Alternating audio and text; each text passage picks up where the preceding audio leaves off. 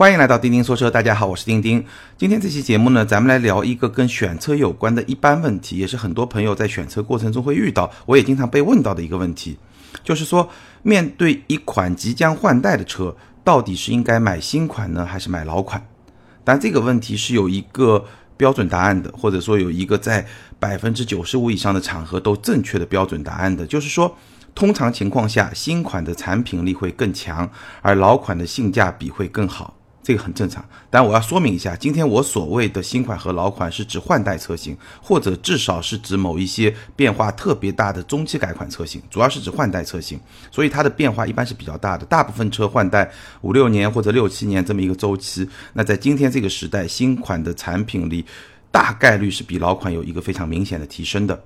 但这个答案呢，一定是对的，对吧？新款的产品力更好，老款的性价比更好。一定是对的，但是呢，可能很多朋友会觉得，哎，这个答案好像有点无聊，像是说了一句废话。大家都知道，那今天呢，我会把这个答案在这个基础上掰开来跟大家分析一下。首先，我们来分析一下买新款和老款一个基本的思考。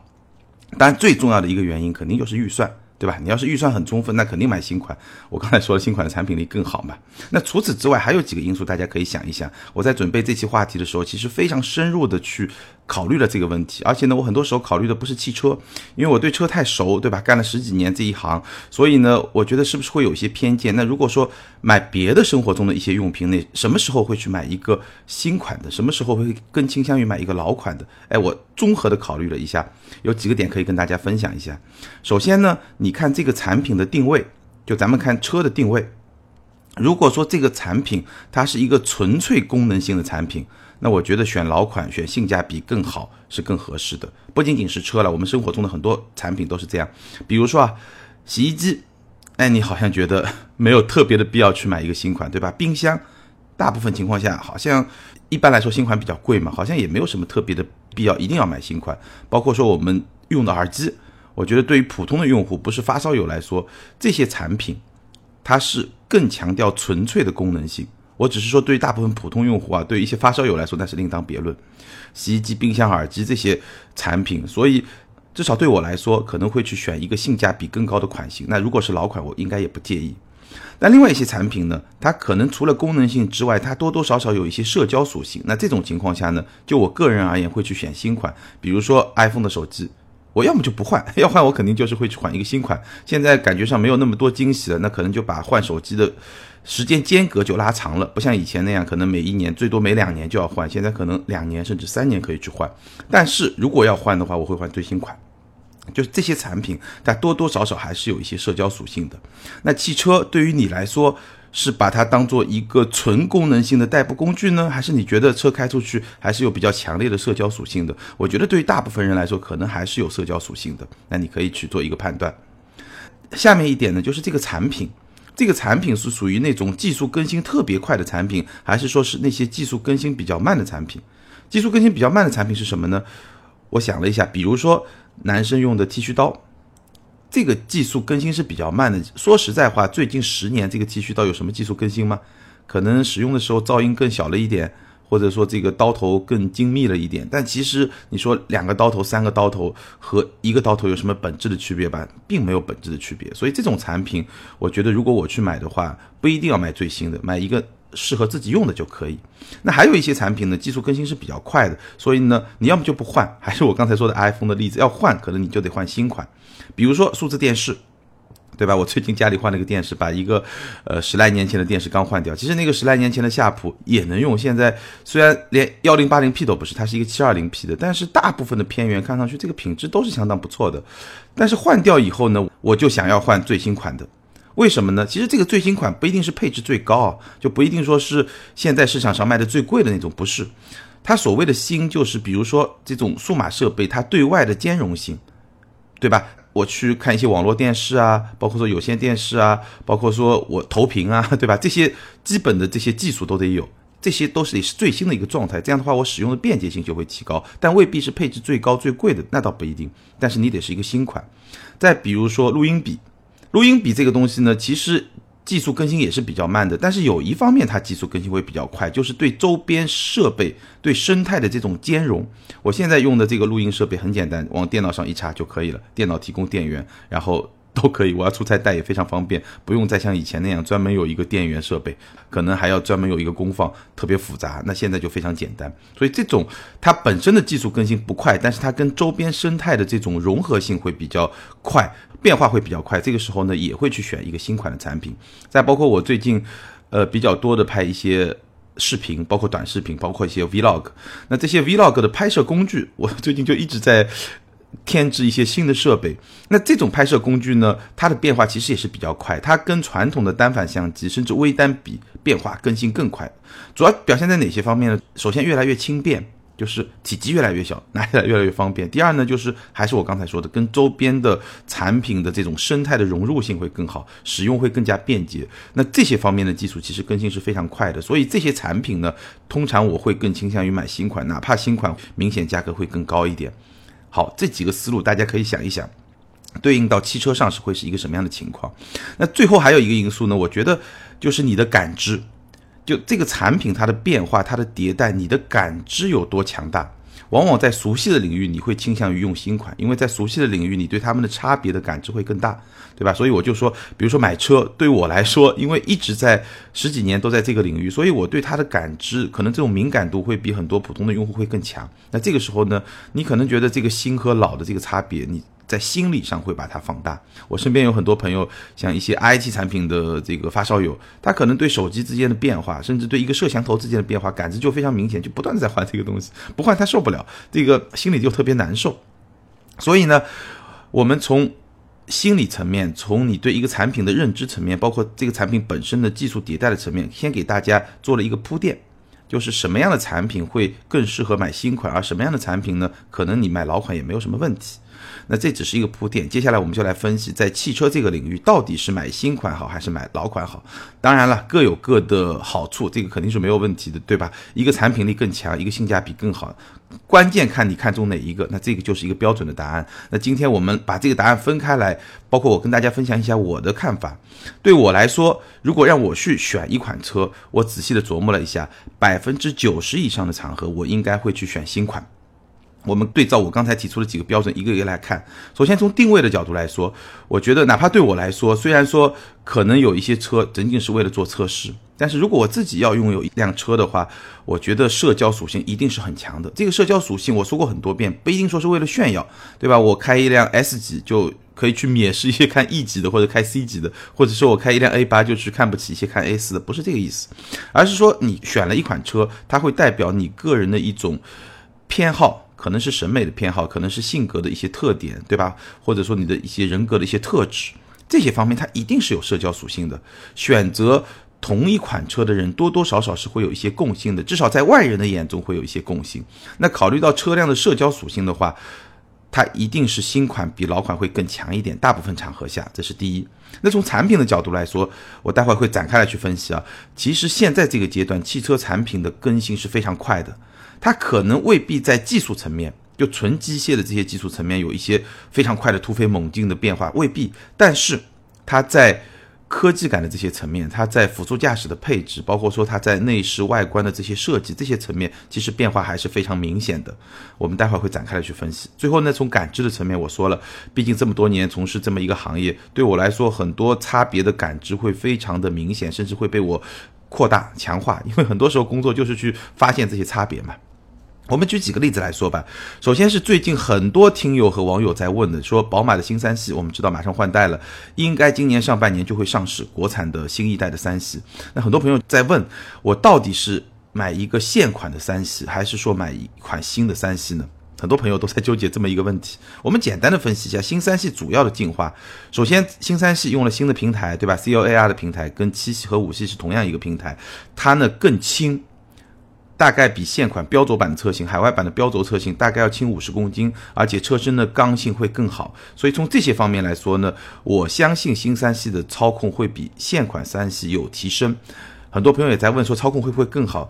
我相信会的，但是我并不认为会有一个非常明显的提升，因为历代的三系操控都是一个相当不错的状态，同级标杆，而且呢，每一代都会比上一代更好一点点。但是你说操控的整体的体验会有一个明显的提升，未必，因为这几代的三系它进化的方向，并不是说我操控越来越硬核，越来越极端，不是的，相反，它是在保证比较好的操控的基础上，在操控和舒适性的平衡这一方面做得越来越好。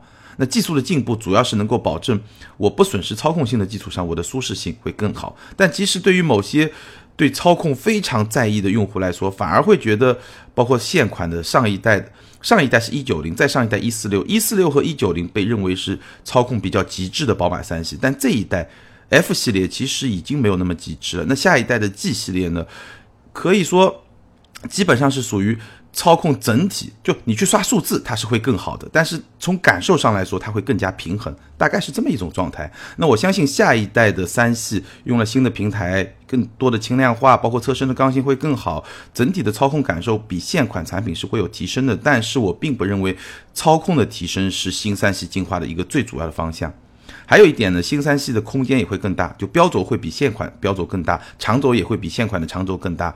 但是呢，这个也不是新三系进化最核心的方向。其实新三系最大的变化在什么地方？最大的变化，我觉得主要是两个。第一个，新一代的内饰，这个新一代的内饰，我们已经可以从宝马 X 五和 X 七这两款车上看到了。新三系基本上就是这么一个内饰的风格。还有一个呢，就是新一代的车机系统。我再说一句啊，新一代宝马三系的这么一个内饰的风格，我觉得相比现款是有一些明显的提升的。包括大家很多人都在吐槽，其实我还挺喜欢的，就是一个机械的手刹也被取消了，然后整体的，包括它的，我要说到车机系统，包括它的触控屏的控制会比现款更好。虽然说现款三系最后。一八吧，一八一九这两个年款型已经使用了触控屏，但是因为这个触控屏不是原生的设计，我在节目里面也说过，所以你真的要去操控，你手伸出去，其实身子还要再往前探一探，够一够，那这个体验其实是不太好的。但新款三系这些方面都解决了，而且它新一代的车机系统跟宝马 X 五是一样的，是新一代的 iDrive 系统，整体的操控体验完全是跟上了像宝马五系啊、X 三，甚至比那个会更加智能一点，大概是这么一种状态。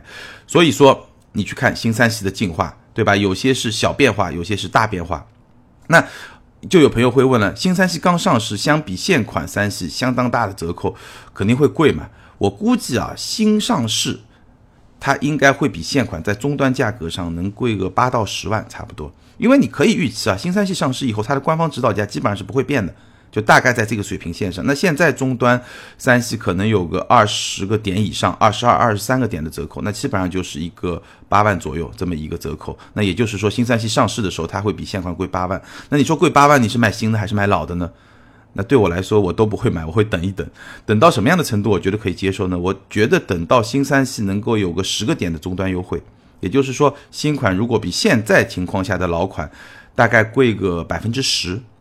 三万四万这么一个水平，我觉得我就一定会入手新款。那基本上这个可能需要大半年到一年的时间，到明年这个时候，我觉得基本上是能够看到十个点的折扣，差不多能看到。那个时候，我觉得我会买新三系。所以呢，这个例子基本上就是说我还是会选新的，因为新的变化确实还是很大。第二个例子呢是新款的马自达三。虽然说现款马三我也特别的喜欢，在节目里面也聊过，但是新款显然会拥有更大的吸引力。首先，它的造型设计更加的炫酷，那更加明显的进步应该是在内饰。可以非常确定的一点是，它内饰的设计感会比现款有非常明显的提升，因为我们已经看到图片了。但是你说内饰的做工的质感能不能有一个同样非常明显的提升呢？我还是抱一个比较怀疑的态度。我相信会比现款更好，但是这个进步。未必会特别的大，因为内饰的质感的进步，它是跟成本紧密联系在一起的。而马三，毕竟它的定位、它的价格，基本上也不会有什么明显的变化。但是无论如何，外观内饰，包括说那款非常传奇的热效率达到百分之五十的发动机，最终会不会用？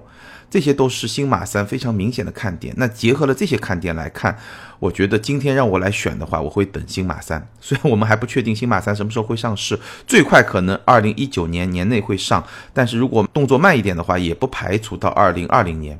那即便这样，哪怕等一年甚至更长一点的时间，我觉得我还是会等新马三，因为那款车相比现款还是会更加有比较明显的一个竞争优势和吸引力。那再来举一个例子呢，就是奥迪的新 A 六 L。这款车虽然可能从外观造型上来说它有变化，但你又会觉得这个变化没有那么明显。对吧？包括它车内的空间啊这些方面，虽然说是一个换代，但是好像这个变化不是很彻底。但是有一个地方它的变化是非常彻底的，就是全屏设计。就是新一代奥迪，它是一个三个屏嘛，一个液晶仪表盘，对吧？然后中控是上下双屏的设计，那整体而言就是三个大屏。那这个设计是新一代奥迪内饰的一个全新的设计。我们上一次聊 Q5L 的时候，其实 Q5L 没有跟上这个步伐，所以呢，我会觉得它车机啊科技感比较差。但是呢，A6L 是一个全新的设计，就冲着这一点，我觉得如果我自己来选一款 A6L，那我基本上还是会选新款。哪怕老款可能便宜个十万，甚至更多一点，我还是会选新款。如果自己日常要驾驶这么一个代步工具，加上有一定社交属性的这么一款车，奥迪 A6L，我还是会选新款。那顺便预告一下，应该不久之后我会专门去试一下 A6L，然后呢会做视频，会做音频，都会跟大家展开来聊一聊这款非常重量级的车型。甚至比如说像帕萨特。之前呢，我做了一个两代帕萨特的一个对比。其实所谓的两代，它时间非常近，就是你现在买的一个二零一九款的帕萨特和去年买的二零一七款的帕萨特，就是二零一八年年初的时候你买的还是二零一七款嘛，然后到二零一八年它换代了，那你今天买的就是叫二零一九款，它其实是一个换代的产品。那你可能会觉得帕萨特能有什么变化？不就是那样吗？这个很多年感觉上就是那个调性。但是你真的把两辆车放到一块儿以后，你发现。变化还是相当的明显，但有些地方变化不是特别大，比如说空间，虽然新款从数据上来说会更好一点，但是实际上坐在里面感知非常小。老款也很大，新款也很大。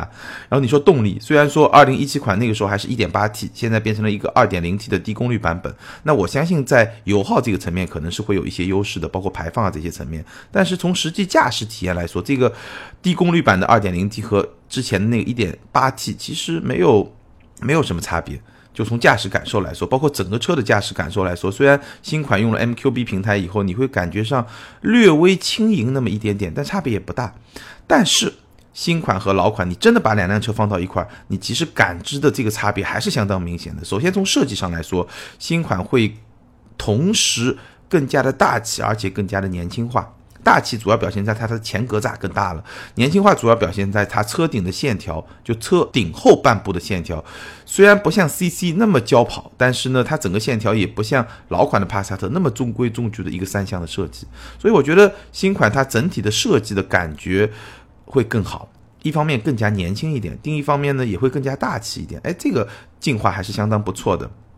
还有一个呢，就是它的内饰，整体内饰更加的简洁，而且是大众新一代的。整体的这个内饰氛围，它的中央的触控屏，然后跟液晶仪表盘，整体营造出来那种科技感都是有进化的。所以说，哪怕是像帕萨特这种在你的印象中可能变化很小，或者说那么多年就是那么一个固有的认知、固有的形象的这么一款车，它真的。你把两款车放到一块儿，新款、老款，早一年能买到的和晚一年能买到的这两款车放到一块儿，差别还是非常明显。那如果说我真的要去买一款帕萨特的话，我还是会选择新款，但我应该不会去买这款车了。所以呢，通过这几个例子，我想跟大家说的是什么呢？今天是汽车产品快速进化的时代，尤其是在科技配置和辅助驾驶这两方面，进化的非常的快。包括说设计，比如说这一代的丰田。以前呢，我对丰田车一直不是特别感冒，我会觉得太平庸了，太白开水了，开起来也太无聊了。但是呢，这一代，对吧？我们不说它驾驶感受有什么质的变化，也没什么质的变化，会稍微稍微操控感会更好一点。但是呢，你就从它的设计的角度来看，你会觉得这个提升非常明显。凯美瑞这个大嘴的设计，我现在觉得越看越觉得顺眼，还是非常有性格的。包括亚洲龙，对吧？更大的嘴。包括说我在节目里面提过不止一次的新款的 Rav4，我就不去看它整个车的动力啊这些方面有任何的变化，包括平台啊这些，就看设计，我觉得我就一定会选新款的 Rav4。所以说，今天这个年代是汽车产品在可感知的层面它的进化非常快的这么一个时代。所以说，新款已经出来了，你去面临一个旧款。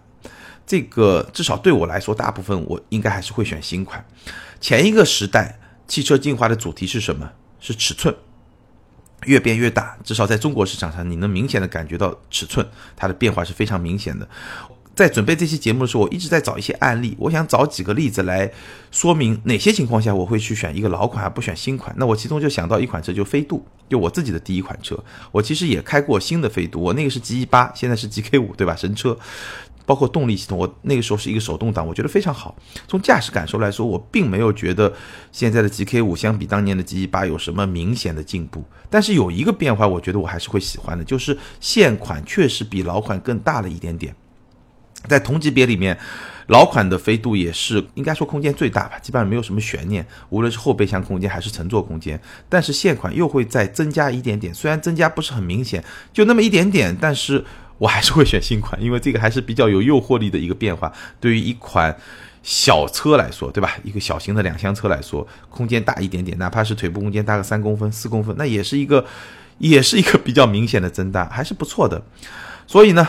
这些变化会让我对于百分之九十以上的车，我还是会选新款。我经常会跟朋友说另外一个思路，就是你今天选了一个老款，你今天的眼光来看，你觉得可能还不错，对吧？因为过去这三五年不就是都是这款车嘛，对吧？马路上看的也可能比较多，无论是飞度啊、A 六啊、三系啊、马三都没有问题。但你想象一下，你开了三年五年以后，如果你选一个老款，那相当于你选的就是一款十年前设计的车。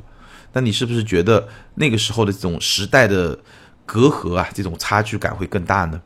但是如果你选一个新款，那三年五年以后，那你买到的就是一款三年前五年前设计的车，那那个时候你会觉得好像还是比较与时俱进的。我经常会跟我身边的朋友这么说，所以就说明了百分之九十的场合我会选新款，那剩下百分之十的场合我为什么会选老款呢？这个里面有几种情况，第一种情况呢，就说预算。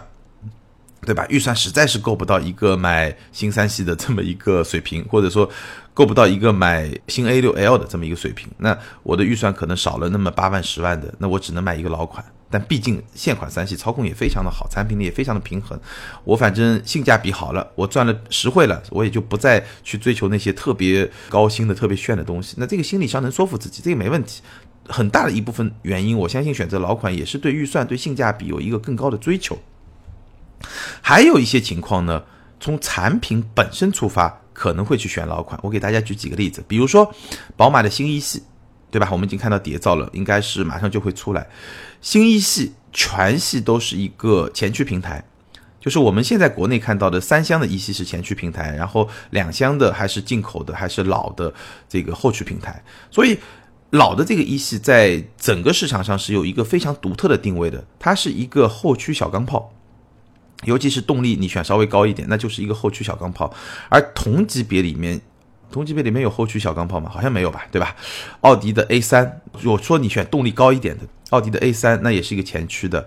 然后你说像福克斯，对吧？你选 ST，或者说像 Polo 也好，高尔夫也好，你选一个 GTI，那这个都是前驱小钢炮，对吧？所以后驱的宝马一系，当然它的空间非常的小。但是如果你只是两个人用的话，它是有一个非常独特的属性的，它就是一个后驱小钢炮。那如果说对我来说，如果对吧，正好年纪比较合适，二十出头的这个年纪，想要耍一耍的，买一个后驱小钢炮，也不需要用后排的，那这么一个选车场景的话，我觉得，那如果新的一系出来是一个前驱的，那老的一系两厢是一个后驱的，那我觉得我是会选老的一系两厢的。所以这个什么意思呢？就是说，在某些情境下，新款和老款它的产品基因发生了重要的变化，而我会更加看重老款的这么一个产品基因，就像宝马一系两厢这款车一样，那我会选老款。再举一个例子，比如说发现五，发现五使用了承载式的车身，使用了全新的家族式的设计。全新的家族式设计跟发现四差别就非常大。发现四是一个纵向很拉伸的，就很高的那种车身的造型，而且是一个非承载式的硬梁，就大梁的车身，对吧？那新发现发现五就变成了这么一个设计，所以对于很多越野爱好者来说，可能他会觉得，第一，发现五的硬派的这种调性就丢失了。其实我是开过发现五，而且开过不止一次，而且我还在湖州的。路虎的体验中心，它有非常丰富的越野的赛道，体验过这个新发现发现五。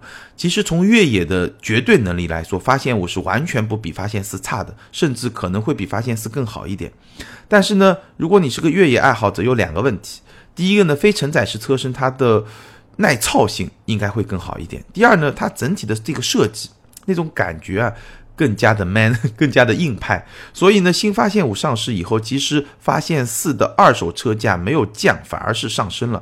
这个是一个 不太正常的情况。一般是新款上了以后，老款的二手车价肯定是会往下掉嘛。但是发现是一个特别的案例。那这种情况下，就是一个特别的调性，你特别想要，而新的产品。换代以后呢，它可能去迎合市场的需求，迎合市场大部分人的需求，对吧？你可能是那个小部分，那它就发生了一些变化。那在这种情况下，可能会选老款。当然了，对我来说啊，就发现四和发现五，我其实个人还是更喜欢发现五，因为我也开过发现四。发现四在铺装道路上那个驾驶感受，那个风噪，那个非承载式车身带来的那种比较硬的那种驾驶感受，我个人不是特别喜欢。但我需要声明，我不是一个越野爱好者，我对。体验一下越野的这种感受，这个是 OK 的，我是觉得没有问题。但是你说我自己去玩越野，我兴趣不是特别的大，所以可能对于那些纯越野爱好者、纯越野车迷来说，发现是会更加有吸引力。那我举这个例子，就是想说某一些产品，它的。调性基因发生了非常大的变化，那在这种情况下，是那个百分之十的场合，我可能会去选老款。那最后一个场合是什么呢？就是如果我买一辆车有非常强烈的功能性的需求，包括说社交属性的需求，但是呢这款车主要是给司机来开的，那我可能会选老款。比如说。奥迪的 A 六，我刚才说了，对吧？如果自己来开，我自己作为一个日常代步工具，我肯定会选 A 六 L。但是如果说打个比方啊，但这个不是真实的情况，我假设一下，比如说我公司需要一辆商务接待车，对吧？这个车呢，我自己也不开，请个司机专门来开。那 A 六 L 也好，或者 A 八 L，老的 A 八 L，那。我可能觉得老款也够了，对吧？你 A 六 L 能帮我省个十万，A 八 L 能省更多，对吧？二十万甚至更多的钱，那我只是要接待一下客户，或者说有司机帮我开上下班啊什么的，某一天吧，对吧？畅想一下某一天如果有这么一个场景的话，我觉得 A 六 L、A 八 L 这种老款就没有问题。再举个例子，比如说 G 幺八。但 G 幺八这个例子不太好，因为老款 G 幺八油耗特别高，所以从这个点上我不会选老款。但除此之外，其实老款和新款，你觉得有太本质的区别吗？好像区别也不是特别大吧。再比如说奥德赛，其实老款的奥德赛我自己开过，是一个驾驶感受非常像轿车，一个开起来很爽的 一个 MPV。但新款呢，你真的开起来怎么说呢？会有一个司机感，就你感觉上自己是在当司机的那种感觉。但如果你是接待客户的话，其实新款这个。对吧？它是侧滑门嘛，包括整体的乘坐的感受也会更好一点。那无论如何吧，如果是买一辆请司机开的车，然后呢，它在价格上有非常大的优势的话，这种场景下我也会去考虑一个老款的车型。好，最后我们把今天的节目总结一下：即将换代的车，选新款还是老款？对于我来说，绝大部分场合会选新款，因为新款的产品力会更加的强大，而且呢，车毕竟是有社交属性的。那新款呢，能够扮演更好的社交属性，我觉得这两点，在今天这个时代下，会决定了我百分之九十的场合是会去选一个新款的产品，因为汽车吧，对于一个爱车人来说，新款还是会更加有魅力。但是也有百分之十的场合，在一些特定的场景下，可能是因为预算的限制，可能是因为老款车型它确实有更强大的魅力，我也会去选老款。那咱们的听友和网友们呢，可以根据你自己的情况来做一些判断。我今天只是把我的一些想法和我的，也有一些很强烈的个人偏好，对吧？这些因素放在里面跟大家分析一下。那希望对你在选择一款新款和老款的时候呢，能够更加有帮助，更好的分析一下自己的需求，包括是实际用车的需求和心理的需求。哎，其实有时候自己的心态是很有趣的，更好的分析一下需求，然后分析一下产品，然后呢，看看这个产品变化到底有多大，以及价格。对吧？很多时候新款上市的时候价格一定是比较贵的，那这个差价比较大，可能达到百分之二十，那你会觉得老款很实惠。但是如果你能等一等呢？新款现在这个车市里面很快都会有折扣啊。那如果差价到了百分之十，你会怎么选？哎，把这种情况都想想清楚，我觉得你应该能够做出一个兼顾了理性和感性诉求的一个选择。好，关于这个话题，今天咱们就聊到这儿。也欢迎听友们把你对这个问题的看法在评论区留言，和更多的听友和钉钉来进行互动。接下来呢，我们来看上一期节目的听友留言。那上一期节目呢，咱们做了一个听友互动的这么一个节目，ID 是砍柴的小阿哥下划线 BI，他说，听友五线城市根本用不上辅助驾驶和自动驾驶，除了一二线，这些用处都不大。我觉得还是宝马在小城市更吃得开。沃尔沃需要你对自己足够的自信，内心强大，所以沃尔沃车主是学历最高的。那这个留言应该是回应了我们一个问题，就是宝马 X3 和沃尔沃 X C60 怎么选？我觉得辅助驾驶和自动驾驶呢，是不是值得去配？这个基本上看两点。第一点呢，你个人的偏好，有些人对这些新鲜事物就是感兴趣，就是想体验一下，对吧？有些人就不是特别的感冒，这是第一个。第二个呢，你是不是经常要跑高速？我个人觉得现在的辅助驾驶更多的使用场景是在高速公路上。如果你要跑一个高速，哪怕只是开一小时、两小时，如果时间更长，这个使用频率就会更高。如果你是在跑高速的话，现在像叉 C 六零，包括说像宝马的一些辅助驾驶的功能，确实能够让高速长时间驾驶它的疲劳的程度是能够有一个明显的降低的。所以基本上你从自己的兴趣爱好和你实际的使用场景。再去看一看是不是需要辅助驾驶和一些自动驾驶。其实现在所谓的自动驾驶都假，基本上都是在辅助驾驶这么一个层面，可以从这两个角度来思考。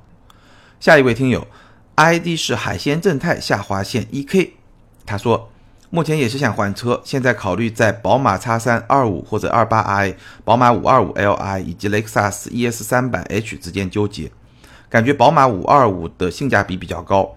叉三感觉这里面的价格有一部分是 SUV 的溢价成本，雷克萨斯很喜欢，但是 ES 三百 H 的高配版本实在是价格略贵，下定决心买的话，可能会买 ES 三百 H 的低配或者是中配。你说的没错，在国内市场，SUV 确实是有溢价的，所以你会发现一辆紧凑级的 SUV，它的价格跟一辆中级轿车哎是差不多的；一辆中型 SUV，它的价格跟一辆中大型的轿车是差不多的。所以呢，从这个角度来说，我个人还是会更加喜欢轿车而不是 SUV。尤其是如果是选择家庭第一辆车的话，我肯定会选轿车。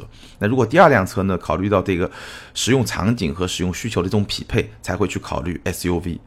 然后呢，从 ES 三百 H 和五二五 Li 这两款车来说，确实五二五 Li 我觉得性价比会更高一点。那 ES 三百 H 呢，也是一款相当不错的车，但是你必须要等待，可能还要加点价，这种状态你能不能接受？可以考虑一下。好，欢迎这两位听友把你们的联系方式通过个人微信号全拼的钉钉小马甲发给我，你们将获得的是价值九百九十九元由途虎养车网赞助的途虎王牌乐乐虎汽车儿童安全座椅，适合九个月到十二岁的小朋友。那这款儿童安全座椅最大的特色是仿失重太空舱力学设计，可以化解急刹带来的惯性冲击力，降低急刹的恐惧。那具体的领奖办法呢？可以参考咱们本期节目的简介。欢迎大家把咱们今天的节目分享给你身边对选车有所纠结的朋友，分享、评论和点赞，永远都是对主播最好的支持。好，今天咱们就聊到这儿，下周接着聊，拜拜。